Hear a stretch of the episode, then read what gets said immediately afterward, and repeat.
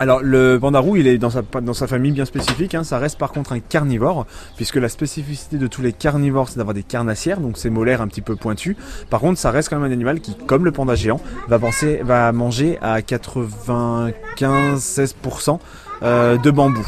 Le reste, ça va être des petites choses occasionnelles, comme par exemple des petits animaux, des fruits, des légumes. C'est pour ça qu'il se dépense pas beaucoup. Parce qu'il n'a pas une alimentation hyper riche, quoi. Exactement. En fait, ce sont des animaux qui sont carnivores, donc ont un régime alimentaire euh, qui est par contre lui herbivore, mais ils ont quand même les caractéristiques d'un carnivore, c'est-à-dire qu'ils vont avoir un, intestin qui va être court, donc la digestion va pas pouvoir se faire autant qu'avec des herbivores où ils ont un rumen, ils vont avoir des choses comme ça.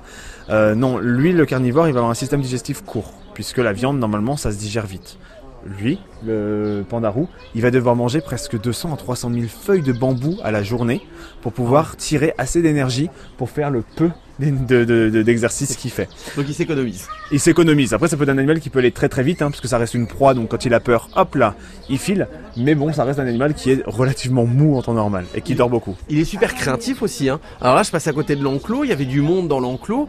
Bon, allez, viens ici, est-ce que tu descends? Il est venu au bout de, allez, 3-4 minutes, quoi. Hein.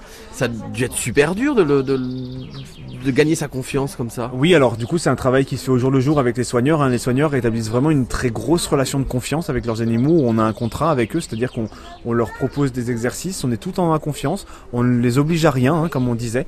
Et si les animaux veulent venir, et eh bien dans ce cas-là, ils peuvent avoir une récompense. S'ils ne veulent pas venir, on les laisse tranquilles dans leur coin et en général, ça marche toujours. Donc là, oui, en effet, on a mis presque plus d'un an et demi à faire descendre Unjin et Sherpa pour qu'ils viennent venir dans notre main. Maintenant, on le fait et on l'entretient justement avec ces immersions, puisque ces immersions avec les gens qui viennent, c'est aussi un enrichissement pour les animaux. C'est-à-dire qu'ils voient du monde un petit peu, ils voient d'autres choses. C'est un animal qui se frotte aussi, hein. C'est ce qui euh, étonne tout le monde, hein, que ce soit aux Zodan Neville ou même au parc Sainte-Croix. Ils se frottent à tous les bouts, qui, tous les bouts de branches qui, qui croisent. Exactement, ils vont avoir des glandes qui sont en général des glandes périanales qui vont permettre, si vous voulez, de déposer des, des hormones et des choses qui vont leur permettre de marquer leur territoire. C'est pour ça que dès qu'ils font le tour de l'enclos, hop, dès qu'il y a un petit truc qui dépasse, on va s'y frotter pour pouvoir euh, montrer que c'est à nous. Ici c'est chez moi quoi. Ici c'est chez moi.